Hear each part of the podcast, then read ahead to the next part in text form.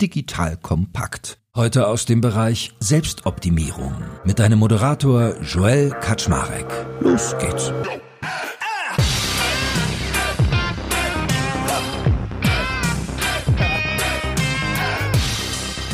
Hallo Leute, mein Name ist Joel Kaczmarek. Ich bin der Geschäftsführer von Digital Kompakt und heute habe ich mal wieder den lieben Jan Bredak von Veganz zu meiner Seite. Ihr erinnert euch vielleicht, ich hatte mit Jan einerseits schon mal über seine Firma Veganz gesprochen, sehr spannende Geschichte, die wir da hatten und dann habe ich mit ihm mal darüber geredet, wie er eigentlich so als Manager, als Mensch irgendwie tickt. Das heißt, was bedeutet für ihn Erfolg, was bedeutet für ihn Glück und da haben wir ein sehr angeregtes Gespräch geführt, was ich fand war eines der besten, was wir jemals hatten auf Digital Kompakt und ich glaube, er war auch ein bisschen beseelt hinterher. Und daher haben wir uns verabredet, da doch mal eine Fortsetzung mit einzulegen. Und zwar wollen wir heute das Ganze mal in diese Richtung vertiefen, dass wir darüber sprechen, wie koordiniert Jan eigentlich so sein Privatleben und sein Geschäftsleben? Weil gerade wenn man viel Erfolg hat, bleibt es nicht aus, dass einem Zeit irgendwie abhanden kommt und man schauen muss, wie kriege ich beides noch unter einen Hut. So, und als besonderes Thema heute bietet sich, glaube ich, auch noch an, während wir das aufnehmen, ist ja ganz Deutschland, wenn nicht sogar ganz Europa, vielleicht auch relevante Teile der Welt durchaus im Krisenmodus, weil irgendwie Preisverfall, Krise, Krieg, Corona-Folgen etc. etc., dass wir uns mal drüber unterhalten, wie führt man eigentlich auch gerade in Krisenzeiten. So, das ist so heute unser Programm. Und that being said, lieber Jan, schön, dass du nochmal da bist. Freut mich total. Herzlich willkommen in meiner Welt. Womit wollen wir denn anfangen? Wollen wir mal über wirklich Work-Life-Balance beginnen oder wollen wir gerade eigentlich mal eher über dein, was dich gerade beschäftigt? Weil ich glaube, Krise ist auch bei euch ein starkes Thema. Handel ist ja da immer sehr direkt betroffen, tippig, ne? Ja, Handel, Produktion. Wenn man so aus einer Euphorie des Börsengangs kommt letztes Jahr, der letzte Börsengang gemeinsam mit Daimler. Was die Ironie der Geschichte. Daimler Truck auch noch, meine ehemaligen Kollegen. Wenn man so aus dieser Euphorie kommt und dann mit sehr viel Ideen, Visionen ins Jahr startet und dann wirklich voll in die Fresse kriegt, äh, alles geht schief, alles geht schief.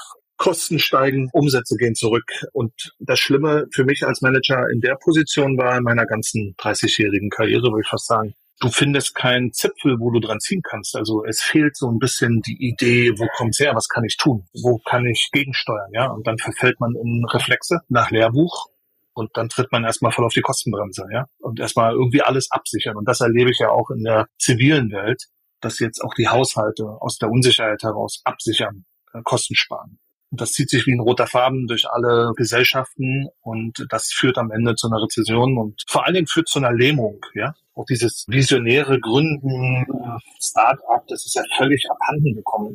Weit weg davon auch, dass die Leute heute über Nachhaltigkeit oder über Klima- oder Umweltschutz nachdenken. Was ich total verstehen kann. Das ist natürlich unsere DNA. Damit holst du nur keinen mehr aus dem Haushalt, ja. Geschweige denn ans Regal, wo er deine Produkte dafür kauft. Ne? Also es geht wirklich heute ums Bewahren irgendwie, um zu überleben. Und das zieht sich vom Privathaushalt bis in die Wirtschaft, bis in Konzerne. Mit allen, denen ich spreche, die haben die gleichen Themen gerade auf dem Tisch. Und wenn du mich fragst, es ist Lehrbuch, sehr stupide, macht keinen Spaß, sage ich dir ganz ehrlich. Leute entlassen, Betriebe schließen, Geschäftsmodelle, die man eigentlich geplant hatte, auf Eis legen, Kosten sparen, kein Marketing mehr machen. Also es hat nicht viel mit Spaß zu tun, ja. Und normalerweise habe ich sehr viel Spaß an meiner Arbeit, gehe da drin auch auf, aber das ist jetzt eher so eine Pflichtaufgabe, die ich gemeinhin überall sehe bei meinen Kollegen, Kolleginnen, die in ähnlichen Verantwortungen und Situationen sind.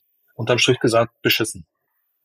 Wobei ich bewundere, wenn ich dich immer auf Social verfolge, auf LinkedIn sieht es immer so aus, als wenn ihr jede Woche eine Produktneuheit irgendwie aus euren Laboren an den Start bringt. So das vegane Ei, das vegane X, das vegane Y. Also spannend eigentlich, wie ihr das trotzdem hinkriegt. Aber fangen wir mal so Metaebene an. Was ist denn so generell dein Führungsansatz in der Krisenzeit? Also wenn wir jetzt mal außer Acht lassen, was du gerade gesagt hast, dass es gerade keinen Zipfel gibt, aber hast du so einen Werkzeugkasten, den du aufmachst, wenn bei euch was Blödes passiert, nachdem du sonst vorgehst?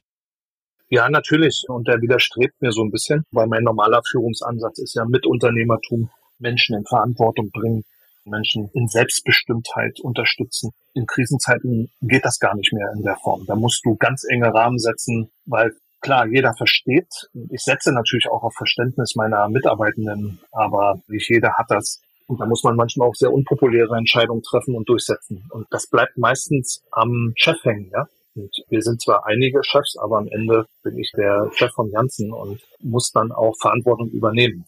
Das tue ich gerne, sowohl im Guten und jetzt in dem Fall ist es halt im Schlechten. Und da müssen Dinge durchgedrückt werden, die mir selber widerstreben. Und wenn du mich fragst nach der Metaebene, das ist jetzt alles wieder konzentriert auf wenige Personen, die den Karren jetzt aus dem Dreck ziehen oder eine gewisse Orientierung geben für die, die im Moment orientierungslos sind. Aber ich habe ja vorhin schon gesagt, ich bin ja selber nicht erleuchtet gerade, ja. Also mir fehlen ja selber so ein paar Ankerpunkte, wo die Reise hingeht.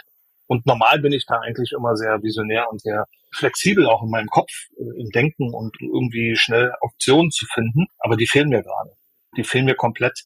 Und du hast eben angesprochen, natürlich versuchen wir Business as usual irgendwie auch unsere, also wenn du sagst, unsere Produkte, das, was du jetzt siehst, was auf den Markt kommt, das ist ja schon zwei, drei Jahre in der Pipeline. Das ist ja nichts, was so über Nacht entsteht. Und natürlich das kommt alles mit einer wahnsinnigen Verzögerung. Ich hätte dieses Jahr schon weit mehr äh, Launches gehabt von Produkten. Da haben wir auch vieles verschoben, bewusst, weil wir gesagt haben, als der Krieg losging, wollen wir kein neues Produkt im Markt einführen. Ja, das bringt überhaupt nichts. Und da haben wir jetzt im zweiten Halbjahr ein bisschen angefangen, aber der Krieg hört ja nicht auf, der lähmt ja. Und auch alles, was der Krieg so mit sich bringt. Insofern versuchen wir noch irgendwie unserer Linie treu zu bleiben. Aber ich kann dir sagen, aus der Innensicht, es ist alles andere als normal gerade. Es ist wirklich Krisenmodus und sehr diszipliniertes, konzentriertes Arbeiten und ja, Werkzeugbox heißt sehr eng an Kostenvorgaben halten, Vorgaben machen, den Rahmen sehr eng gestalten und in diesem Rahmen dann gucken, dass man irgendwie durchkommt. Und wenn ich das jetzt aber mal so rückübersetze, verstehe ich das richtig, dass Verantwortungsübergabe vor allem dann funktioniert, wenn man wächst, wenn man Business as usual hat, aber eigentlich nicht, wenn man in Krise ist, also dass man dann eher wieder zentralisiert und alles wieder zurückzieht, weil das ist ja eigentlich so das Learning, das ich jetzt bei dir mitgenommen habe. Es gibt so ein paar Sehende, aber der Großteil ist so Headless Chicken Mode, wenn man nicht aufpasst. Übersetzt ist das so, ja. Es ist aber auch menschlich und in der Natur der Sache. Diese Selbstbestimmtheit, Eigenverantwortlichkeit, Mitunternehmertum in der Krise kannst du nicht auf so viel Schultern verteilen, die Verantwortung, weil wenn wenige schon keinen Durchblick haben, dann wird's mit mehr nicht besser, ja. Gerade in so Phasen. Und gerade wenn es unpopuläre Entscheidungen sind, die zu treffen sind, die treffen ja auch manchmal oder oft die Verantwortungsbereiche, man beschneidet die Leute. Also weißt du, wenn du was aufbaust, wenn du was kreieren kannst, dann ist das beseelt mit einer Grundmotivation. Wenn du was zerstörst, hat erstmal keiner eine Motivation. Aber es muss jemand geben, der sagt, du haust das jetzt kaputt, ja. Wir müssen das jetzt äh, abbrennen. Das Haus steht zwar fast im Rohbau und das Dach ist noch, wir müssen es jetzt leider wieder einreißen. Und Leute, die das mit Herzblut aufgebaut haben, da würden die von alleine nicht drauf kommen. Ja? Also muss es jemand geben, eine Instanz, die sagt, wir müssen das jetzt machen. Ja, ich weiß genau, was du meinst. So dieses Kill Your Darlings, das ist echt fucking schwer. Also. Und wir wollen ja, dass die Leute ihre Babys hegen und pflegen, aber jetzt müssen wir halt an die Babys ran, ja, und sagen, nee, müssen wir leider jetzt sein lassen, die Spielchen. Das tut mir ja selber auch weh. Es ist ja nicht so, dass ich das gerne mache, aber ich muss es dann trotzdem durchsetzen.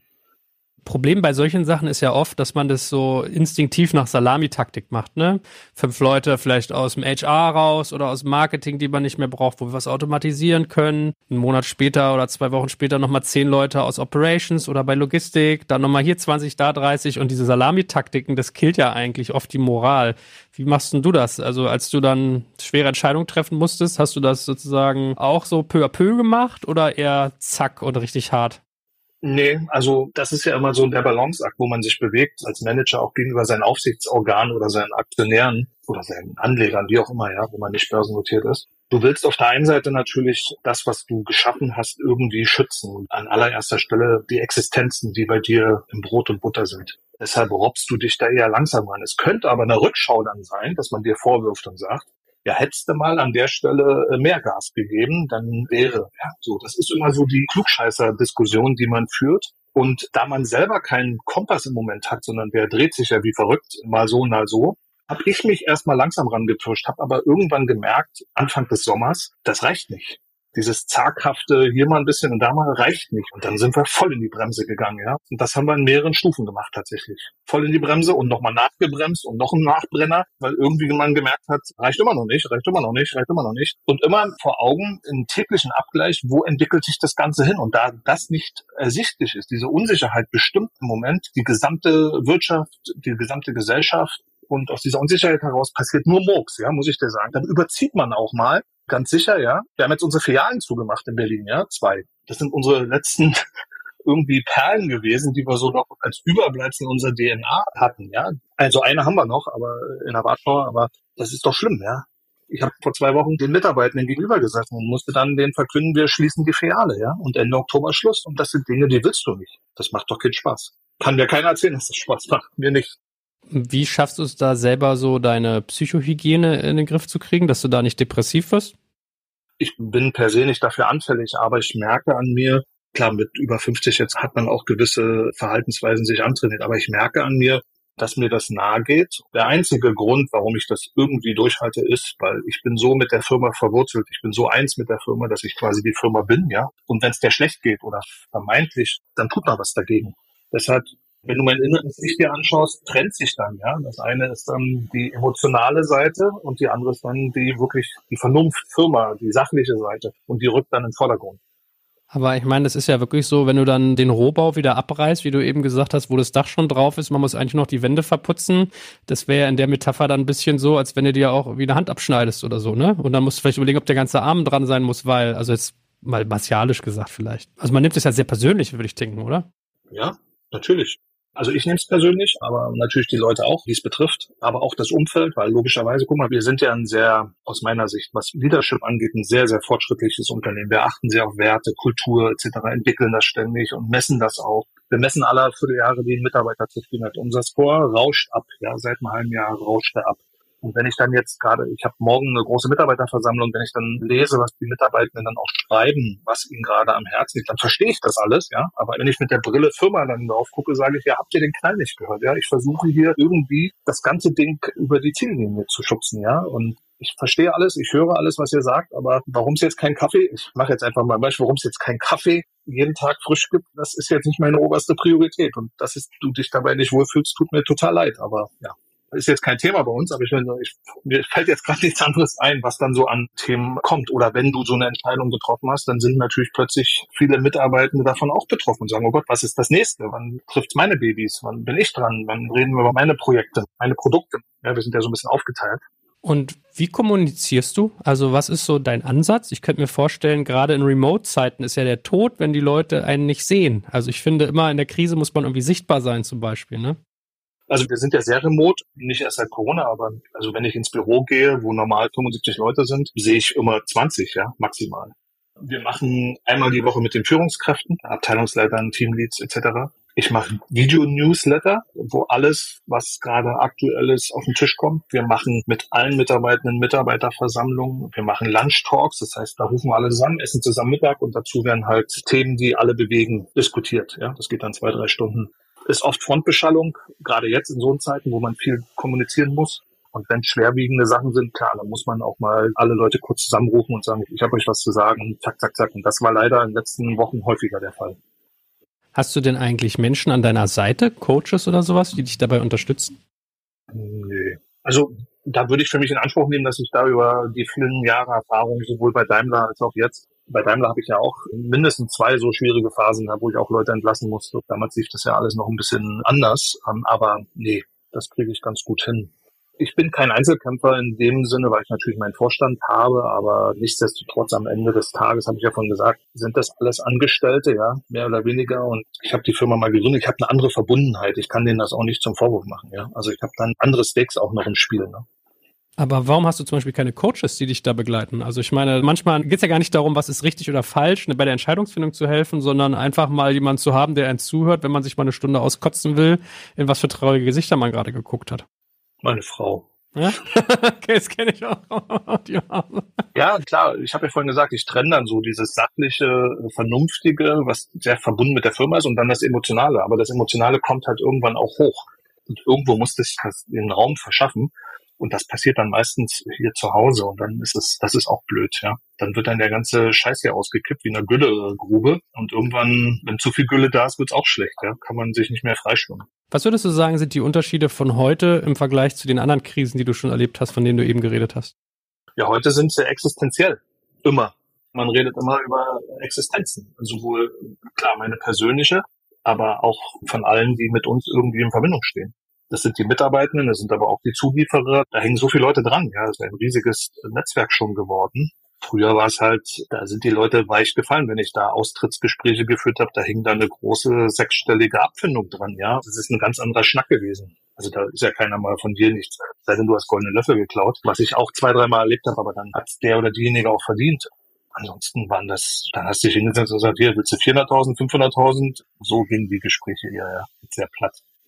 Krass. Und wie wird einem begegnet dann? Ist es eher kooperativ? Ist es eher wütend? Also auf allen Ebenen, ne? Also egal, ob es jetzt Mitarbeitende sind oder, also ich kann mir vorstellen, im Einzelhandel macht ihr ja auch lange Verträge. Ja, da bin ich mir sicher, dass man dann auch unangenehme Gespräche dort führt, wenn man auf einmal verargumentieren muss, warum die Verträge aus dem letzten Jahr dieses Jahr eigentlich gar nicht mehr erfüllbar sind. Zulieferer etc. etc. Wie ist denn da so die Haltung dir gegenüber? Es ist zwiegespalten. Es gibt tatsächlich Partnerschaften auch im Handel jetzt mit unseren Handelspartnern. Da ist sehr viel Verständnis da. Auf der anderen Seite haben die natürlich die gleichen Themen auf der Agenda wie wir. Ja, Kostensteigerungen und Umsatzrückgänge. Das gab es ja im Handel. Lebensmittel gab es das ja noch nie, dass man zweistellig Rückgänge zu verzeichnen hat. Trotz Preiserhöhung. Ja, wir haben ja Preiserhöhungen von teilweise jetzt schon über zehn, also zweistellig und haben trotzdem einen Rückgang. Da ist ja was passiert. Und dazu kommt noch, dass die Regale leer bleiben, weil Leute nicht mehr liefern können, etc. Oder nicht mehr wollen, das gibt's auch, weil sie unter den Preisen, also dann macht keinen Sinn, dann noch äh, zu produzieren. Gibt sehr viele Beispiele, prominente. Insofern gibt's da bei denen auf der einen Seite Verständnis, auf der anderen Seite gibt's auch knallharte Ignoranz und Ablehnung und ja, ist ja euer Problem, müsst ihr mit klarkommen. Ne? Wir haben Verträge, haltet euch dran oder stirbt, ja. Also ist uns auch egal das ist schon echt brutal. Und ich meine, das ist ein Thema hier, was uns alle betrifft. Und da würde ich jetzt, und das zeigen wir unseren Produzenten, Lieferanten gegenüber ja auch maximales Verständnis erwarten, gerade wenn man sie lückenlos nachweisen kann. Also ich, hier will sich ja keiner bereichern. Ja? Der Handel hat ja dann Offensiven gestartet nach dem Motto, die Industrie nutzt es jetzt, um hier ihre Margen zu verbessern. Das mag sein, dass das die Großen machen, aber ich kann für viele, viele Firmen in unserer Größenordnung in Anspruch nehmen, dass wir das nicht tun, sondern dass wir es fürs Überleben tun. Da werden schon scharfe Geschütze aufgefahren. Und es ist, das kann ich dir sagen, nicht lustig, weil du beschäftigst dich plötzlich wieder mit Themen, die hast du eigentlich sonst gar nicht auf der Agenda. Ja? Und das lenkt ja auch ab. Es hält auf, es lenkt ab, es gibt Unsicherheit auch da. Und wenn du deine Preise nicht mehr durchsetzen kannst und miese machst mit deinen Geschäften, und die Margen bei uns sind ja nicht so üppig, ja, ist ja nicht so, dass wir uns da im Dreck suhlen können und uns auf die Schenkel klopfen, wenn jetzt mal drei Prozent weniger ist. Ne? Wie ist es so intern? Also wie ist da so die Reaktion? Wie nehmen die Menschen sowas auf? Also jeder bei uns spürt durch die offene Kommunikation, jeder spürt, dass hier was los ist, dass was geboten ist, dass da Anspannung da ist. Und das ist auch ein schmaler Grad für eine Managementaufgabe. Wie viel lässt du das deine Leute spüren? Weil wenn die nachts nicht mehr schlafen können, weil sie sich Sorgen machen, ist das fair? Sind sie dafür ausreichend vergütet? Steht das in ihrer Arbeitsbeschreibung, dass sie sich um ihren Job Sorgen machen müssen? Sage ich nein das müssen schon wir wegpuffern, ja. Da müssen wir viel auch fressen und, sag mal, sehr dosiert und sehr vernünftig auch kommunizieren. Ja? Du kannst nicht alles eins zu eins einfach weiterleiten. Zumal sich die Welt ja auch hier und da mal dreht und ändert. Insofern ist es immer ein sehr schmaler Grad. Auf der einen Seite den Vorwurf zu kassieren, offene Kommunikation, ja, transparent sein. Auf der anderen Seite Angst verbreiten.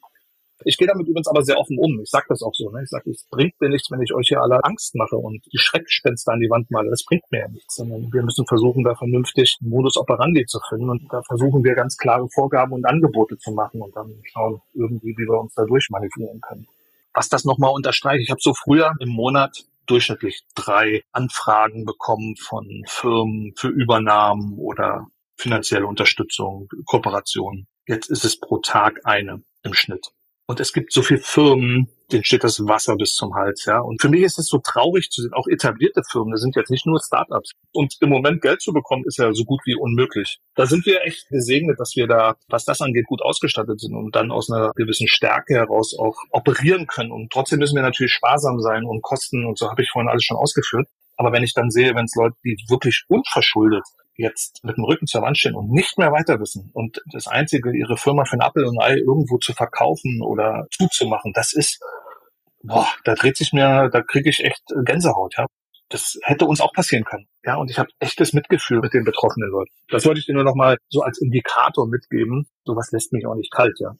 Während du geredet hast, habe ich das die ganze Zeit gedacht, als du meintest, du findest keinen Zipfel, an dem du ziehen sollst, da habe ich auch gedacht, das Einzige ist ja, sich zu größeren Konglomeraten zu sagen, zusammenzuschließen, indem man sich schlucken lässt, aber dann halt zu einem Kurs, der keinem gefällt. Ne? Also ich kann mir das schon lebhaft vorstellen. Ist ja nicht wie bei Digitalos, dass man mal sagen kann, ich mache irgendwas Virtuelles, sondern ihr habt ja bei allem reale Kosten, no matter what, egal ob Fabrik oder Ware oder Logistik und, und, und. Also und die steigen alle. Aber die Digitalwelt ist ja auch am Kränkeln. Ne? Es ist ja nicht so, dass es auch an denen spurlos vorübergeht. Ja, ja, also ich habe auch gedacht, hier Pitch war ja so eine der ersten Firmen oder eine frühe, wo ich auch gedacht habe, wow, krass, viele Leute entlassen, Drittel der Leute. Wenn es denen schon blüht, dann weiß man halt, was bei euch so los ist. Aber lass uns doch mal auf das normale Grundniveau zurückgehen. Also du hast ja gesagt, ihr habt eigentlich sonst ein reguläres Managementsystem, was du als sehr innovativ erachtest. Wie sieht das denn aus? Ja, der Führungsstil oder das Leadership äh, heißt Mitunternehmertum, ja. Das habe ich selber ja mitentwickelt, mitgeprägt, mit ja in die Welt hinausgetragen. Da geht es im Wesentlichen darum, betroffene Mitarbeitende zu Beteiligten machen. Das heißt nicht, dass sie jetzt zwangsläufig Aktien haben müssen, aber sie sollen beteiligt sein in allen Gestehungs-, also visionären Prozessen bis hin zur Entscheidung. Und im Idealfall ist es so, dass die Führungskräfte maximal noch als Coach fungieren, ja, also beratend zur Seite stehen und nicht, wie es in vielen Firmen Praxis ist, die Instanz, wo man sich nochmal rückversichert und sagt, hier entscheide du mal, ja, du bist der Chef. Dabei könnte jeder, jede es auch selber entscheiden, weil sie es im Zweifel besser weiß. So, und das haben wir versucht bei uns zu etablieren. Das ist ein wahnsinnig langer Prozess, weil du brauchst Vertrauen, Vertrauen darin, dass wenn du Fehler machst, dass die nicht so bestraft werden, dass du nie mehr den Fuß über die Schwelle bekommst. Und das muss wachsen. Das kriegst du nicht mit erzählen, ja. Mach mal so und da wird schon nichts passieren, sondern das müssen die Leute erleben, ja. Und wenn sie dann mal 100.000 Euro in Sand gesetzt haben und kriegen nicht die Ohren abgerissen, sondern Schwamm drüber kommen, beim nächsten Mal weißt du es besser. Also nicht, dass wir jetzt hier jeden Tag 100.000 Euro Fails haben, das will ich damit nicht sagen, aber du weißt was, ne? und, und Leute, die neu zu uns kommen müssen, und das ist wirklich, ich kann es immer nicht oft genug wiederholen, bei den Einstellungsgesprächen bringen das ganz nach vorne, das Thema eigenverantwortliches Arbeiten, Entscheiden. Und alle sagen, oh, ist das geil, wollte ich schon immer machen, kenne ich. Und wenn sie aber dann in der Situation sind, merken wir, 80 Prozent sind total überfordert und müssen an die Hand genommen werden und müssen da rangeführt werden. Und der eine, die eine braucht länger und der andere, die andere lernt es nie und verabschiedet sich auch wieder bei uns. Die sind wirklich, die kommen in eine Überforderung rein, weil die meistens nicht gewohnt sind.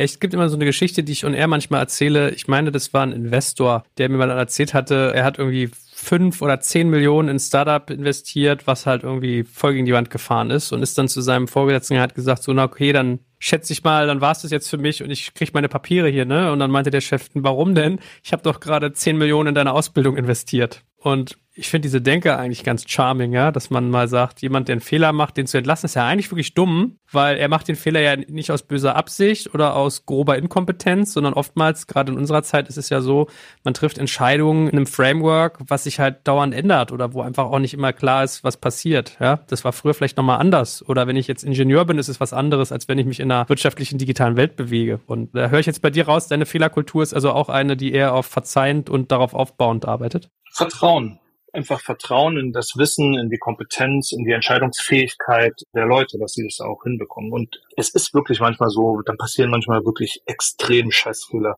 Und dann bist du auch kurz davor, auch mal auszurasten, ja, zu sagen, ach, aber wenn du das dann tust in dem Moment, dann machst du eine Arbeit von mehreren Jahren kaputt. Exemplarisch für deine gesamte Kultur, die du geschaffen hast. Und das ist für mich ein hohes Gut. Und äh, ja, was ich dann mache, ich ziehe mich an und laufe einmal im Block, ja. Ich muss dann wirklich raus ich hatte schon oft Situationen, wo ich einfach sage, ich will jetzt keinen mehr sehen, ich muss kurz mal mit mir alleine sein. Ich habe gerade so deine Empfangsdame oder so im Kopf, so, ah, Jan nimmt sich in der Jacke, oh, sind wieder 50.000 den Berg runtergegangen. Ja, es muss ja nicht immer Geld sein, aber du weißt, was ich meine. Ne? Ja. Und was ja noch dazu kommt, in den Krisenzeiten jetzt werden ja Fehler viel ist ja wie unterm Brennglas, ne? Also es wird ja viel spürbarer, wenn Dinge nicht so gut laufen weil alles auf Kante genäht und alles wird eng getrackt und so. Ne? Das hast du ja im Normalmodus so gar nicht. Da wird ja über vieles auch drüber weggegangen. Jetzt, da spürt man auch schon eine gewisse Anspannung bei den Leuten, weil sie jetzt natürlich viel mehr unter Druck stehen, ihre Entscheidungen zu treffen und auf den Weg zu bringen. Und sag mal, dieses Konzept des Mitunternehmertums. Ich habe so überlegt, ich erinnere mich, ich hatte mal ein Interview gesehen von Gary Vaynerchuk, wo ihn einer gefragt hat, so, ja, sag mal, meine Mitarbeiter, die pushen nicht so rein wie ich. Ich als Gründer arbeite immer länger. Wie schaffe ich es, dass die denken wie ein Gründer. Dann sagte der, schaffst du nicht, weil das sind Angestellte. Angestellte sind keine Gründer. Das heißt, die Frage, die mir so auf der Zunge lag, als du es erzählt hast, war, ob ich, dass ich mich gefragt habe, ist Mitunternehmertum nicht schon so eine Unmöglichkeit in sich? Weißt du, was ich meine? Also das würde ich voll unterschreiben, was er da gesagt hat. Du wirst niemals das Mindset hinbekommen, weil der große Unterschied ist zum Gründer, dass dort die kompletten Risiken abgelegt sind, ja bis hin zur eigenen Existenz und auch die Existenz der Firma, ja. Also das ist da alles allokiert. Trotzdem kann man muss man aus meiner Sicht in einer fortschrittlichen Leadership-Kultur, muss man Menschen in ihrer Selbstbestimmtheit unterstützen. Man muss es supporten. Sind ja keine unbändigen Menschen. Ne? Jeder trifft ja auch zu Hause Entscheidungen aufgrund von Datenpunkten. Und wichtig ist, dass man alle Voraussetzungen schafft, dass jeder seine Entscheidungen in seinem Bereich treffen kann, in seinem Rahmen. Ja und sich auch interessiert für den Nachbarbereich. Das ist bei uns auch übrigens kulturell sehr ausgeprägt, ja, dass man nicht nur in seinem Tunnel ist und sagt, oh, ich bin jetzt hier der Beste, sondern auch mal rübergucken und sagt, was läuft mir scheiße, ja? Und das passiert sogar, also ich sag mal, du provozierst damit sogar viel eher, dass man sich untereinander reibt, weil um leistungsfähig zu sein, braucht man in der Regel den anderen. Und wenn der nicht richtig performt, wenn da nicht richtig Output kommt, dann ist eine Störung im System und dann gibt es schon untereinander sehr viel ja, Potenzial für Auseinandersetzung. Und ich finde das gut, weil das befruchtet. Und aus meiner Sicht ist das, ich will gar nicht sagen der Zukunft, sondern es muss eigentlich Modell der Gegenwart sein, weil anders kriegst du die Generation, die jetzt ins arbeitsreife Führungsalter kommt, kriegst du gar nicht mehr motiviert. Du kriegst die nicht mehr einsortiert in so eine starre Hierarchie, Dienst nach Vorstand. damit kriegst du die Leute nicht mehr motiviert. Das ist nicht das Weltbild und das Führungsbild von der Generation, die jetzt in die Arbeitswelt eintaucht. Man hat ja bei der aktuellen Arbeitsgeneration aber manchmal so ein bisschen den Eindruck, man will irgendwie die Benefits haben, ist aber nicht bereit, den Preis zu zahlen. Ne? Also ich will ganz viel entscheiden können, ich will ganz viel Gehalt haben, ich will ganz viel Freiheit haben, ich will Team unter mir haben, ich möchte nur Sachen machen, die mir Spaß machen. So, ah, okay, bist du aber auch bereit, das Risiko zu nehmen? Bist du dazu bereit, irgendwie selbst zurückzustecken, wenn die Entscheidung nach hinten losgeht? Bist du irgendwie bereit, viele Stunden zu arbeiten? Bist du bereit, dies, das, jenes? Da kommt ja gefühlt immer Nein. Ne? Ist das so ein Klischee, was zutrifft? Oder wie nimmst du das so wahr? Nee, würde ich nicht sagen. Also das Wichtigste ist, ich berate ja auch einige Firmen und halte dort Vorträge. Das Wichtigste ist, dass man erstmal den Mitarbeitenden beim Einstieg auch erklärt, warum gibt's die Firma hier und warum arbeitet er hier? Diese Frage nach dem Warum, das ist ja diese Purpose, ne? Purpose-driven Companies, die ist essentiell, weil wenn der oder diejenige weiß, warum sie das tut, ordnen sich viele andere Dinge, die du gerade genannt hast, ordnen sich dem unter. Ja? Gehalt, Gehalt steht tatsächlich nicht ganz oben auf der Liste der Leute. Da geht es viel mehr um dieses Freiheitsgefühl beim Arbeiten. Ne? Also bring mal ein Beispiel ganz blöd. Kann ich von Spanien, von meinem Feriendomizil aus arbeiten? Wie oft muss ich ins Büro? Gibt es überhaupt Präsenzpflichten? So, das sind wichtige Fragen. Es ist auch nicht die Frage, ob da ein Kicker oder ein Billardtisch steht. Das ist so ein Bild, was sieht meist, das ist es aber gar nicht. Es geht wirklich darum, ein Environment zu schaffen, wo jeder sich nach seinen Bedürfnissen frei bewegen kann. Und wenn er die Frage für sich beantwortet, ich arbeite hier, weil, ja, weil ich das supporten will, weil ich das will, das will, dann sind die anderen Dinge eher sekundär und ordnen sich dem unter. Deshalb ist es ganz, ganz wichtig, diesen Purpose einmal klar zu machen und auch jeden Tag den Beweis anzutreten, dass wir es ernst meinen und wirklich das tun. Weil wenn du auch das in Frage stellst, wir sind klimafreundlich und du machst jetzt was, was klimaunfreundlich ist, ja, was dem entgegenspricht, dann hast du einen Widerspruch, den kriegst du auch nicht mehr aufgelöst. Und dann verabschieden sich die guten Leute als Erste und sagen, nee, das ist nicht mehr meine Firma. Und sag mal, wenn du sagst, Mitunternehmertum ist das Konzept, was sind die Werkzeuge, mit denen du das installierst? Also ich überlege gerade, wo fängt man an, wo hört man auf? Also das kann ja sein, welche Tools setzt man ein, wie kommuniziert man, wie macht man eine Hierarchie auf, wie gibt man Freiheiten, wie setzt man Ziele. Also da gibt es ja ganz viele Werkzeuge, mit denen man sowas befördert. Was sind so deine wichtigsten, um Mitunternehmertum zu befördern? Ja, das Allerwichtigste ist, die Warum-Frage haben wir gerade geklärt. Ich glaube, das ist die Basis für alles. Aber das Allerwichtigste ist, dass man gemeinsam einen Rahmen definiert. Das musst du, weil Mitunternehmertum heißt nicht keine Hierarchie. Das verwechseln viele. Die denken, jeder macht, was er will und was er kann. Das ist mitnichten so. Und ich, da bin ich auch ein totaler Gegner von, von diesen anarchistischen Ansätzen, ja. Weil die funktionieren nicht.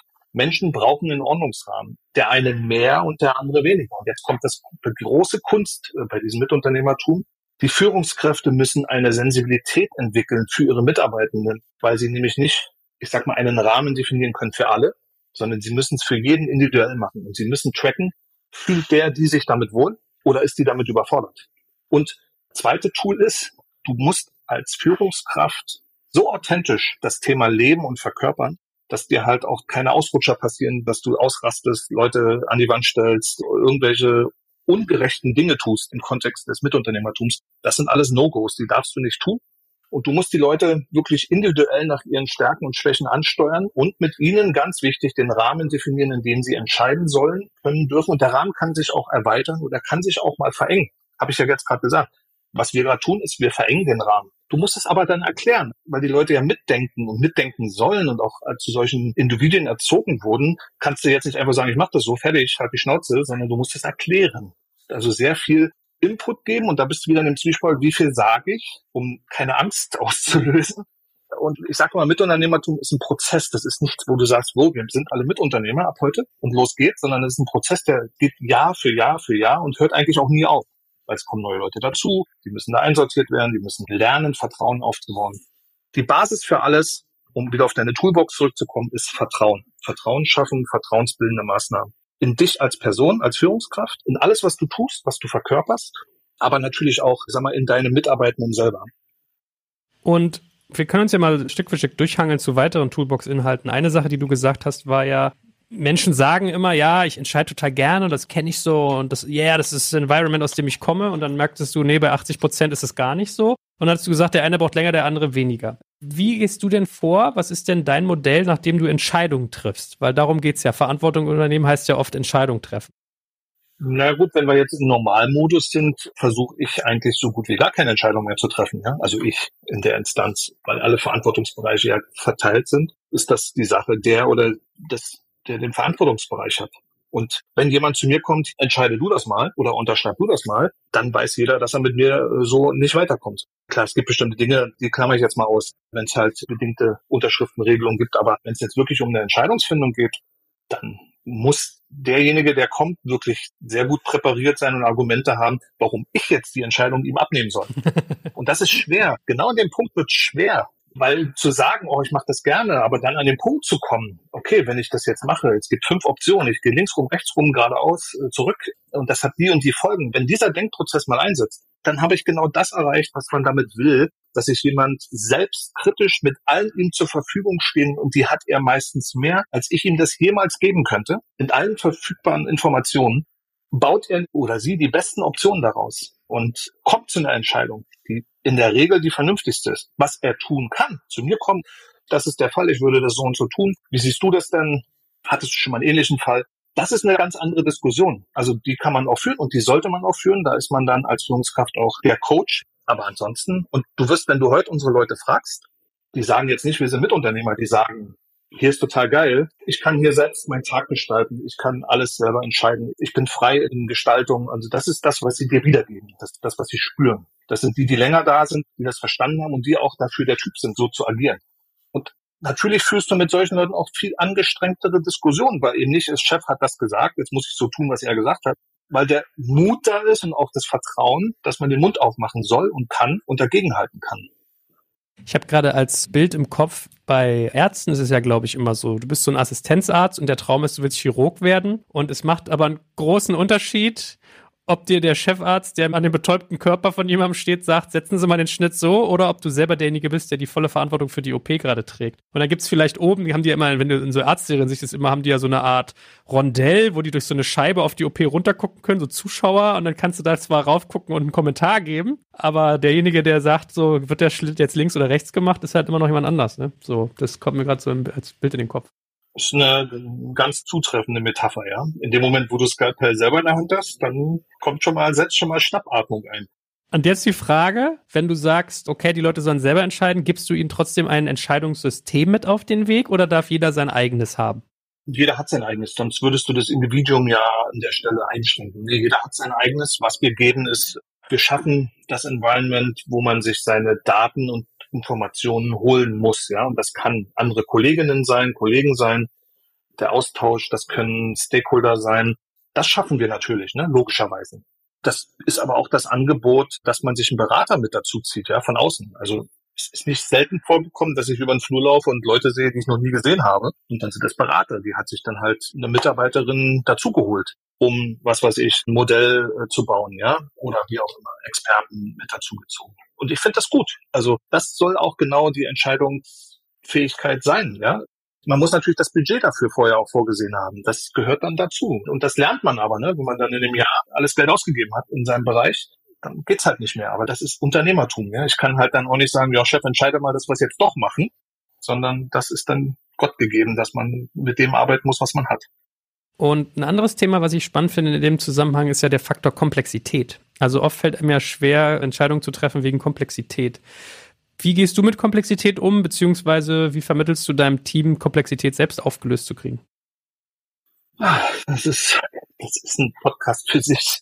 Also erstmal geht's grundgedacht jetzt mal von top down, ja, geht's wirklich darum, Komplexität schon von vornherein auf Schultern zu verteilen, dass man Verantwortungsbereiche in der Komplexität aufteilt. Und du wirst aber immer haben, dass die sich einander bedingen. Ja? Du wirst immer Wechselbeziehungen haben zwischen den Bereichen. Und das wiederum ruft ja auch eine Interaktion hervor, die die Komplexität in unserem Fall sogar noch größer macht. Weil du kannst ja Komplexität rausnehmen, indem du alles vorgibst, ja, Dienst nach Vorschrift, so wird jetzt gemacht, dann hast du keine Komplexität mehr. Dann macht jeder nur noch das, was im, im Betriebshandbuch steht und arbeitet das ab. In unserem Fall ist es Freispiel der Kräfte und es führt in der Regel zu, es dauert länger, es ist anstrengender, es kann sehr wild werden und sehr turbulent. Das muss man aushalten. Und das sag ich. Die, die mich näher kennen, wissen, dass ich der ungeduldigste Mensch auf diesem Planeten bin. Und wenn mir etwas zu lange dauert, dann gucke ich von außen drauf und sage, ey, sag mal, was macht ihr denn da? Ja? Warum kriegt ihr denn nicht mal den Knopf jetzt dran? Also Komplexität ist tatsächlich, du kannst es ein Stück weit vorgeben, aber bedingt durch dieses System oder die Kultur, die wir etabliert haben, wird es eher größer. Das bedingt sich, das muss größer werden. Aber am Ende, in der Regel, die Trefferquote ist viel, viel höher. Und du hast die Leute mitgenommen. Ne? Du musst keinen überzeugen, wir machen das jetzt, sondern es kommt ja von ihnen. Sie haben es ja selber gebaut. Das ist, ich habe ja vorhin diese Metapher, ist mein Haus, ne? da ist mein Dach drauf. Und jetzt komme ich aber und das Haus kaputt. Ja? Das ist jetzt der blöde Teil der Geschichte. Der gute ist, jeder baut sein Haus bei uns. Der andere K-Buchstabe, der mir neben Komplexität immer dann kommt, ist Konflikte. Weil das ist ja auch was, was du eigentlich gerade angedeutet hast, wenn ich verschiedene, ne, so. was ist dein Umgang mit Konflikten? Wie verhältst du dich in solchen Situationen?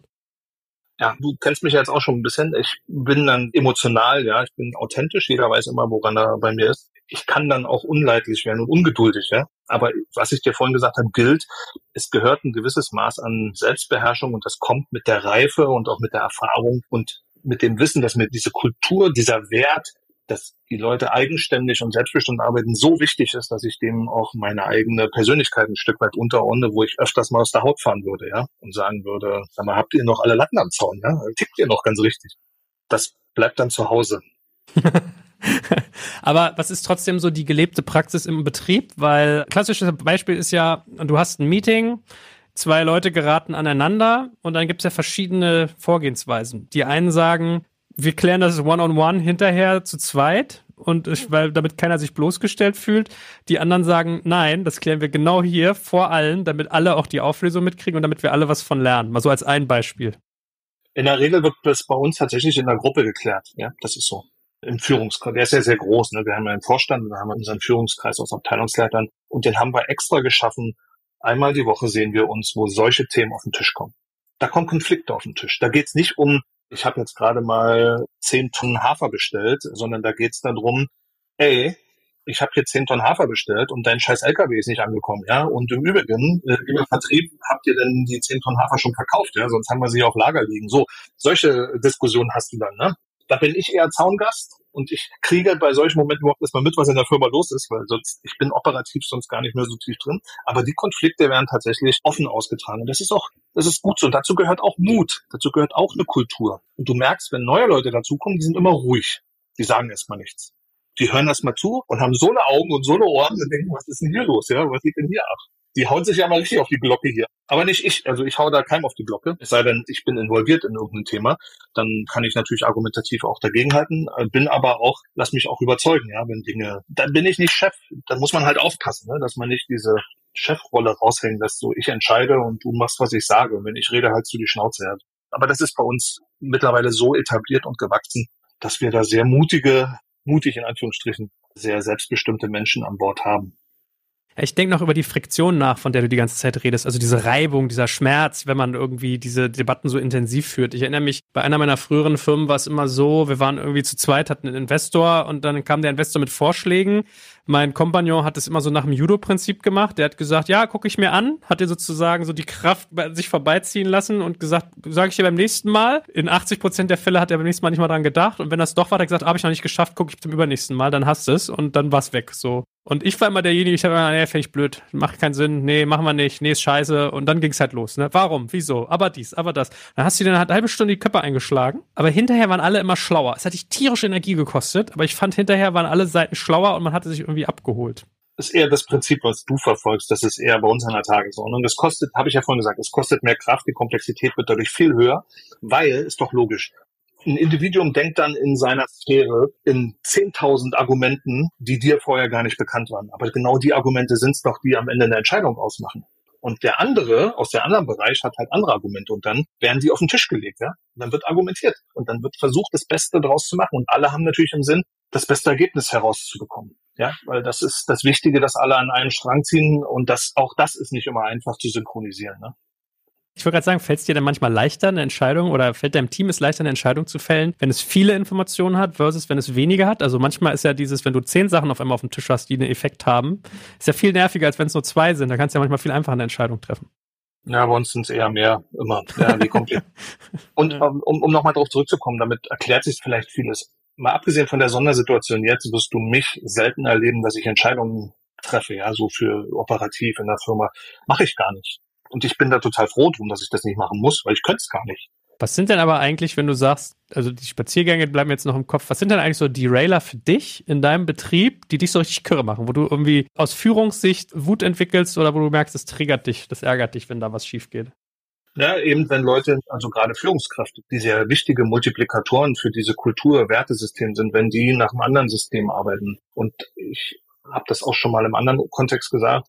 An so einen Stellen werde ich dann tatsächlich sehr rabiat und auch wenn jemand äh, dann wilde Sau spielt und das Vertrauen missbraucht mit seinen Leuten High on Fire macht, ja, weil wenn du so einen Schimmelpilz drin hast, der breitet sich so schnell aus und schürt Angst dann auch bei den anderen, gerade wenn Führungskräfte so agieren. Ich musste leider schon in unserer Historie einige sehr gute Fachleute vor die Tür setzen, weil sie einfach führungsmäßig totale Honks waren, ja, die das nicht geschafft haben, zu antizipieren, was die Kultur, dieser Wert dieser Unternehmung sein soll. Es gibt noch ein Thema und das passt auch zu dem Führungsziel, das ist Loyalität. Hier geht es um Vertrauen und die geht in beide Richtungen. Das heißt, wenn ich angelogen werde, wenn bestimmte Dinge vertuscht werden, dann werde ich sehr, sehr böse, weil das zerstört die Basis einer Zusammenarbeit in meinem Kontext, so wie ich Zusammenarbeit lebe und auch haben möchte. Das mache ich aber sehr transparent und wie gesagt, jeder, der mit mir arbeitet, weiß immer, woran er ist und weiß auch, was er oder was sie tun kann und was nicht. Und was ist der Weg, dich wieder in Balance, in Fassung zu bringen? Also ist es wirklich eher so das Sportive, sich bewegen, mal eine Minute allein sein oder was ist das? Es ist mir froh, wenn ich mal wieder ein bisschen Sport machen könnte, würde, sollte, müsste. Ich habe mich heute übrigens angemeldet im Fitnesscenter. Ich will, ich muss wieder was tun. Also dieses Thema Bewegung fehlt mir. Aber ich habe mal Triathlon gemacht. Ja, das darf ich gar keinem mehr erzählen. Das ist zwar jetzt schon 14 Jahre her, aber ich war also wirklich bewegungsmäßig zehn Tage die Woche unterwegs, ja, 24 Stunden. Und das ist mir so abgegangen, aber ich brauche das, ich brauche wieder so einen gewissen Ausgleich. Den habe ich mir heute manifestiert Zumindestens habe ich mal einen Vertrag unterschrieben. ja, sich selber Druck aufbauen, dann steckt er wahrscheinlich hinter, ne? Ja. Okay, aber Stichwort Balance oder das, was du auch gerade beschreibst, ist ja ein schöner Übergang, um mal so über dieses Thema Work-Life-Balance zu reden. Also bei allem, was ich jetzt mit dir besprochen habe, klingt ja raus. Also wahrscheinlich gibt es diesen Begriff bei dir gar nicht. Wahrscheinlich ist dein Life und dein Work so ein Stück weit verwoben, oder?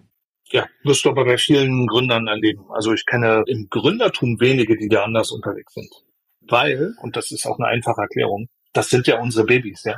Das sind wir ja. Da stecken wir ja drin. Da steckt alles von uns drin. Existenz, Visionen, Liebe, Herzblut. Und wenn das nicht so ist, dann sind das keine erfolgreichen Unternehmer. Also wenn jemand nicht so drauf ist, dann wird der niemals erfolgreicher Unternehmer sein. Ja? Der kann, wenn er anders drauf ist, erfolgreich irgendwo ein Corporate, ein Konzern sein. Das kann er werden. Ja, das geht mit Glück und Fleiß und Seilschaften. Aber als Unternehmer brauchst du halt dieses Extra an Identifikation mit deinem Baby. Und deshalb ist es tatsächlich so verwoben, dass du mich nicht fragen kannst, Trennung, Arbeit, Privat, das gibt's ja gar nicht. Das ist mein Leben. Hat aber auch eine Gefahr, weil du weißt ja, viele Gründer kommen ja auch mal in Verlegenheit. Jetzt der schlimmste Fall wäre, dass sie an die Wand fahren, das Ding, was auch passiert. Aber ein anderer Fall ist, dass sie rausgehen, verkaufen, wie auch immer. Und dann fällst du in ein Loch. Wenn du dann nichts hast, was dich auffällt, was dir den gleichen Halt im Leben gibt, dann kriegst du echte Probleme. Ne? Also das kann dir richtig übel mitspielen. Ich finde, es hat einige Fallstricke. Also im Silicon Valley gibt es ja immer so diesen schönen Begriff auch from mercenary to missionary. Also statt dem Söldner den Missionar. Also jemand, der Leute wirklich überzeugen will von dem, was er da tut. Und ich finde, es sind einige Sachen dabei. Also man hat sein wirtschaftliches Geschick ist dran, wahrscheinlich von der ganzen Familie geknüpft. Man hat so ein bisschen dieses mentale, man kann ja selten gut abschalten, wenn man immer eigentlich nonstop die Arbeit ist. Es gibt dann gar nicht diese Trennung, da wird Sonntag noch die E-Mail gemacht, dafür Montag sitzt man beim Friseur oder beim Kinderarzt und so weiter. Und dann der Case, den du gesagt hast, ne? Wenn die Halbwertszeit von so einem Thema mal durch ist, was wird's dann dein Lebensmittelpunkt? Ja, ist gar nicht so sehr die E-Mail schreiben, darum geht's nicht. Das ist nur ein Indiz dafür, ja. Bei Daimler werden die E-Mails im Urlaub abgeschaltet mittlerweile, ja. Gab es zu meiner Zeit noch nicht, aber äh, es ist so. Auch übrigens fürs Top-Management. Ein E-Mail zu schreiben nachts, das ist nicht das Indiz. Das Indiz ist, dass du 24 Stunden am Tag in deinem Kopf ständig Tagträume hast, Visionen, so habe ich das. Wenn ich Auto fahre, wenn ich laufe, bin ich ständig im Kopf am Optimieren, am Ideen generieren. Und das ist ja auch das Kernstück eines Unternehmers, ist ja der Vordenker zu sein, der Visionär zu sein. Man muss nur aufpassen, dass man nicht nur noch Vordenker ist, dann wird man nämlich Tagträumer und man braucht einen gewissen Bezug zur Realität. Und diesen Balanceakt jeden Tag hinzubekommen, Dafür ist eine Familie, eine Frau, ähm, Kollegen, die sind da ganz hilfreich, ja, jemanden da immer wieder zu erden und zu synchronisieren. Wenn ich ganz alleine wäre, mich würde man als Vollspinner irgendwo abstempeln, ja, der nur mit wilden, kruden Ideen draußen rumläuft. Aber wie führst du denn Familienleben eigentlich? Also ich meine, du bist ja sowieso in einer Sondersituation, also du bist ja so ein bisschen patchworkig auch unterwegs. Da wird's ja nochmal doppelt komplex, aber wie machst du denn das? Wann hatte ich denn eine Familie mal als Jan den Privatmenschen? Die kennen mich nicht so die wollen mich, glaube ich, auch so nicht kennen. ich weiß nicht, ob ich dir das erzählt. Wir waren ja dieses Jahr zu meinem 50. das erste Mal überhaupt im Urlaub zusammen. Wir waren sonst noch nie im Urlaub. Das muss man auch erstmal lernen, ja. Also es waren zehn Tage. Waren es überhaupt zehn Tage? Ich weiß es gar nicht. Sieben Tage. Das muss man erstmal lernen. Da muss man sich erstmal rantasten an dieses Gemeinschaftsgefühl, jetzt mit allen mal über viele Stunden hinweg, Tage hinweg zusammen zu sein. Wie war das? es hatte gute und schlechte Seiten. Klar, es offenbaren sich dann natürlich die Konflikte innerhalb eines Familienverbundes. Plötzlich wirst du konfrontiert mit den Problemen deiner Kinder, die dir sonst gar nicht so geläufig sind, weil du sie gar nicht oder nur oberflächlich um dich hast. Und das birgt dann wieder ganz neue Themen, ne, mit denen man sich auseinandersetzen muss. Und dann ist man plötzlich wieder der Unternehmer, der anfängt, Lösungen zu denken, ja. Und dann weiß man aber nicht, ob der oder diejenige das überhaupt will in dem Moment, ja, sondern vielleicht wollte er sich einfach nur anvertrauen und wollte keinen haben, der gleich jemanden einen Businessplan schreibt, ja, so nach dem Motto, äh, dann machen wir jetzt zack, zack, zack, zack, zack und dann ist das Problem gelöst. Aber ich glaube, viele Menschen, die jetzt zuhören, die jetzt nicht so verrückt sind wie du und ich, würden jetzt sagen, Jan, läuft bei dir nicht was falsch, wenn du irgendwie zum ersten Mal nach Jahrzehnten Urlaub machst und erst dann mitkriegst, was in deinem Leben deiner Kinder so passiert? Also fehlt es dir da nicht so ein bisschen an Präsenz? Ja, ist so ist so. Es ist besser geworden, aber es ist definitiv so. Das ist auch ein großes Manko, was ich so als Bürde mit mir rumschleppe. Ja, das, wenn ich so, meine ältesten Kinder sind ja jetzt knapp 30 und das Schlimme ist, selbst wenn du jetzt die Erkenntnis hast, du kannst es nicht mehr gut machen. Auch wenn du jetzt sagst, komm, ich kauf dir ein Auto oder so, ja, das hat nichts damit zu tun. Damit heilst du nicht das, was du eigentlich äh, versäumt hast. Na, mit monetär kann man sowieso nicht heilen, glaube ich, aber ich würde manchmal vielleicht nicht unterschätzen, was es Menschen bedeuten würde, wenn man ihnen das signalisiert. Absolut, das ist so, aber ich sag mal, da sind ja auch Verletzungen da, die über Jahrzehnte sich sogar noch verschärft haben. Da sind Eindrücke da, Sichtweisen da, ja, die kriegst du auch nicht mit einem Gespräch aufgelöst. Die Frage, die mich bei dir beim letzten Mal sogar schon beschäftigt hat, ich habe danach, glaube ich, davon noch geträumt. Ich bin nachts wach geworden, habe über unser Gespräch nachgedacht. Ob dich das eigentlich beschäftigt? Ob du das auch irgendwie ändern willst oder ob du das eher versuchst auszublenden und zu verdrängen?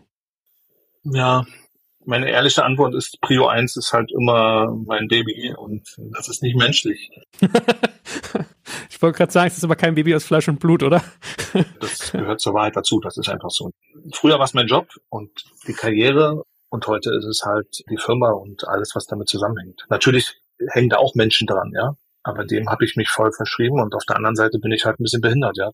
Gehe ich auch offen mit um wenn ich so Väter sehe, die sich so rühren, die sich freinehmen, monatelang, für äh, dann habe ich einen riesen Respekt davor. Ich könnte es aber nicht. Also ich weiß, dass das nicht meins wäre. Jetzt werden äh, vielleicht einige sagen, was ist denn das für ein Idiot? Ja, total verkrüppelt. Ja, bin ich auch an der Stelle.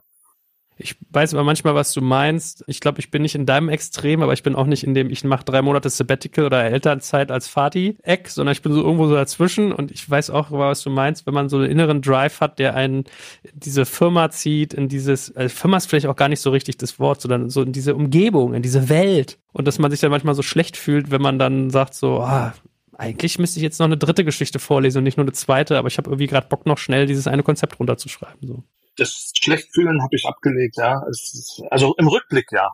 Das stimmt. Und ich nochmal, ich habe ja schon einiges äh, geändert, aber ist immer die Frage, wie fühle ich mich damit, ja? Was macht das mit mir? Und wenn ich mich dann zwingen muss, dann ist es gekünstelt, dann ist es nicht authentisch, das merken die Kinder ja auch, ja. Oder der Partner. Das ist ja dann auch, weiß ich nicht, ob das der wahre Jakob ist. Aber auf welche Werte legst du dann Wert, wenn du deine Kinder erziehst? Also wie vermittelst du ihnen zum Beispiel auch Wissen oder äh, was ist dir wichtig, dass denen mitgegeben wird auf dem Lebensweg? Naja, ich mache das im Prinzip genauso wie in der Firma. Es geht Selbstständigkeit, ne? Äh, Eigenverantwortlichkeit. Ähm, das gebe ich denen genauso mit auf den Weg. Vertrauen, ne? Und das auch in beide Richtungen. Äh, Loyalität ist ein ganz, bei uns ein ganz großes, hohes Gut. Kein Misstrauen oder so, ne? Damit könnte ich gar nicht leben, ne? Wenn Misstrauen da wäre in allen Richtungen. Und das lebe ich vor. Aber auch diese Art der Unabhängigkeit als Individuum, ja, sich unabhängig zu machen. Das war ja immer mein größtes Ziel im Leben, eine gewisse Unabhängigkeit zu erreichen und Selbstbestimmtheit zu leben. Und das vermittle ich meinen Kindern und auch, weißt du, früher war es ja immer so, du musst das machen, dann kannst du im Leben das und das erreichen, dann wirst du gut bezahlt, dann machst du gute Karriere. Wir geben den Kindern hiermit du. Und da müssen wir ehrlich sagen, sind wir auch in der Lage, es zu tun, wirtschaftlich. Wir können sagen, ey, probier dich aus, geh mal ins Ausland, guck dir das mal an, guck dir das mal an und dann mach bitte, was du willst und wir unterstützen dich da drin. Also, was dir Spaß macht, ne? Unsere eine Tochter ist Streamerin, ja, die hat studiert, drei Studien abgebrochen, war total unglücklich. Ja. Und gesagt, ja, dann mach doch Streaming. Mach doch Streaming. Und jetzt macht es. Bei uns natürlich in der Firma, aber sie macht's. Was ist denn eigentlich das Rollenbild von deiner Frau? Ist die dann diejenige, die dann die Familienarbeit machen muss oder ist die auch so eine Arbeitsverrückte wie du? Nee, das ist genau konträr zu mir. Braucht's wahrscheinlich auch? Ja, es würde anders nicht funktionieren. Wenn dann an der Stelle Begehrlichkeiten wären, nee, das funktioniert nicht. Mhm. Und jetzt mal relativ platt, wenn wir mal so deinen Tag versuchen nachzuzeichnen, auf dass man mal versteht, wie du effizient und produktiv bist. Also wie viele Stunden in der Woche würdest du sagen, verbringst du mit dem, was Menschen als Arbeit verstehen? Ich klammer mal die sechs Stunden Schlaf aus und selbst da würde ich noch unterstellen, dass da viel im Kopf über die Bettdecke krabbelt, was mit Arbeit zu tun hat. Und der Rest ist immer irgendwie, hat eine Verbindung zur Arbeit. Also du hast gar keine private Zeit, keine Entspannungszeit? Nee. Und ich brauche die auch nicht. Also im Gegenteil. Also ich krieg dann schnell Probleme, wenn ich irgendwie so Leerlauf habe.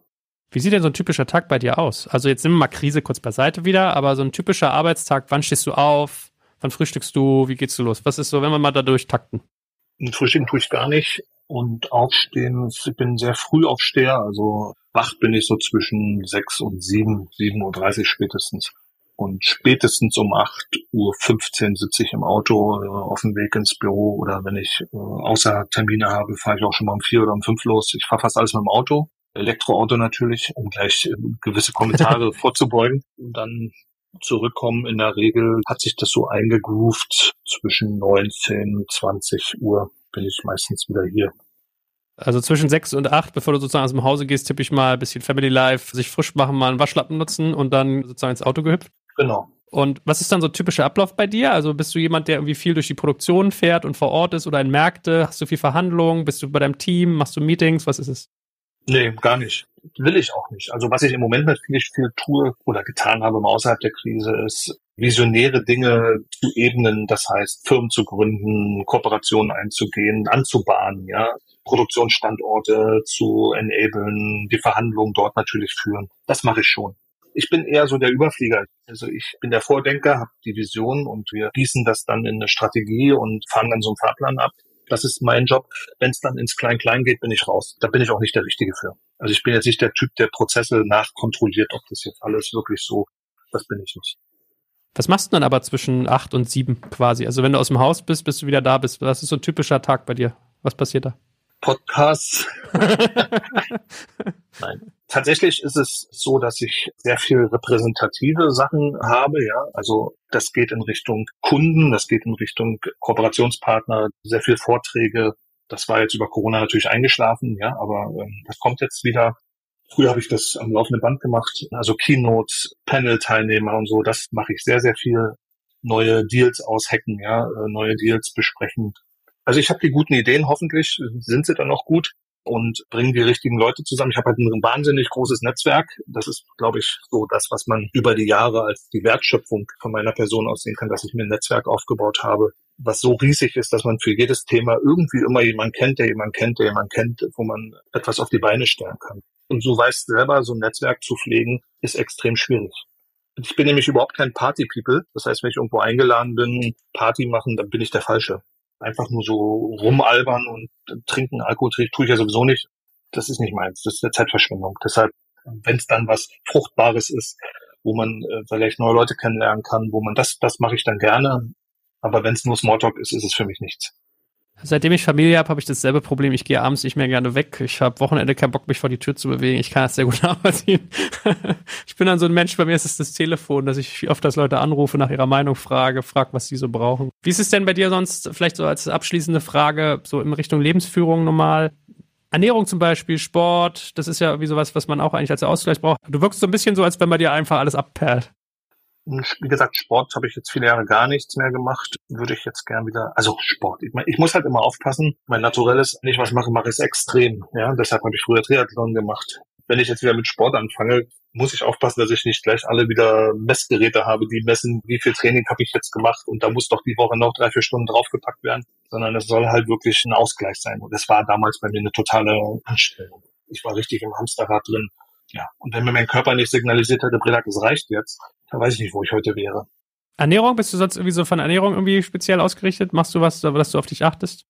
Klar, ich bin vegan, das weißt du ja, seit vielen Jahren und da habe ich auch mir ein Wissen angeeignet und da gucke ich auch, was auf der Welt los ist. Das kann auch mal sein, dass ich mal schnell, letzte Woche war ich mit meiner Frau oder vor zwei Wochen sind wir auf eine Messe nach Dortmund gefahren. Ja, sowas machen wir dann halt mal und schauen uns Dinge an, Zukunftsdinge, Indoor Farming, sind wir gerade sehr interessiert, was da so passiert. Das kann auch mal sein, dass man nach Dubai fliegt oder so, ne? Schnell mal zum Kongress. Solche Sachen mache ich dann schon. Die kosten auch Zeit, aber da geht's eher um meinen visionären Hunger, den ich habe. Und das reine Essen, ja, ganz ehrlich, ich weiß, was ich esse. Ich kenne mich, was Nahrungsmittel angeht, glaube ich, ganz gut aus. Trotzdem bin ich nicht das Paradebeispiel für gesundes Essen. Ja. Also das würde ich für mich in Anspruch nehmen. Da bin ich schon sehr laissez-faire und nachlässig teilweise. Obwohl ich es weiß. Also trotzdem, ja, haut man sich halt da die Kohlenhydrate rein, ja, wie es nur geht. Aber scheinst ja mit einer gesunden Resilienz gesegnet worden zu sein vom lieben Gott. Ach, weiß ich nicht. also die Waage sagt was anderes. Ah, okay, aber du brichst ja zumindest nicht zusammen oder hast einen Herzkasper oder einen Burnout oder was man sonst so an körperlichen Querelen haben kann. Nee, ich bin jetzt mal wieder mit meiner Frau Fahrrad gefahren. Das war ein guter Auftakt. Ich bin vor Corona mit dem Fahrrad auch ins Büro gefahren, was von hier eine ganz schöne Strecke ist. Allerdings ein Elektrofahrrad, sage gleich dazu. Also ich bin jetzt ja nicht die Überflieger, aber es sind 60 Kilometer immerhin, eine Strecke und das bin ich gefahren. Mal schauen, vielleicht äh, geht wieder was. Letzte Frage, vielleicht noch aus persönlicher Neugierde auch, weil du gerade gesagt hast, Netzwerk ist so ein wichtiger Faktor für dich. Wie pflegst du denn eigentlich Freundschaften und Kontakte? Also bist du jemand, der dann öfters mal anruft, schreibst du SMS oder ist es eher so, du meldest dich, wenn was ansteht und ansonsten sieht man den Jan lange nicht? Was ist es bei dir? Eine Mischung daraus. Es muss immer einen Grund haben. Also einfach so mache ich nicht. Also ich äh, rufe jetzt mal den Joel an, das mache ich nicht. Also wie geht's dir denn? Ne? Was hast du denn heute gefrühstückt? Das wirst du von mir nicht erleben. Aber oft rufen ja die Leute auch mich an. Ne? Also ich bin ja Teil des Netzwerks und so entsteht da schon eine illustre Konversation über den ganzen Tag äh, verteilt. Ja? Leute, die Probleme haben, kommen gerade viele, berate ja auch einige Startups. Da hast du viel zu tun, was die Ängste, Nöte der Gründer sind, der Gründerin. Dann hilfst du bei Finanzierung, dann machst du da, dann holst du da beim Netzwerk, dann redest du mit denen. Also es entspinnt sich über den Tag und ruckzuck ist der Tag weg, ja. Ja, ich kann es mir lebhaft vorstellen. Ich glaube, da bin ich ähnlich unterwegs und man staunt dann, wie viel man damit allokiert. Aber Jan, hey, hat doch viel Spaß gemacht, auch wenn der Einstieg heute natürlich deutlich ernster war, als man es sich vielleicht wünschen würde. Dafür aber dann doppelten Dank, weil ich glaube, viele andere Menschen fängt das auch auf, was du heute erzählt hast, auch wenn es gerade vielleicht nicht geil ist und man keinen Plan hat, glaube ich, anderen Menschen allein das Gefühl zu geben, dass sie nicht alleine sind, war heute schon viel wert. Von daher vielen, vielen herzlichen Dank und ich drücke euch die Daumen. Danke dir. Danke fürs Zuhören beim Digital Kompakt Podcast. Du merkst, hier ziehst du massig Wissen für dich und dein Unternehmen heraus. Wenn du mit uns noch erfolgreicher werden möchtest, abonniere uns auf den gängigen Podcast-Plattformen. Und hey, je größer wir werden, desto mehr Menschen können wir helfen. Also erzähl doch auch deinen Kolleginnen und Kollegen von uns. Bis zum nächsten Mal.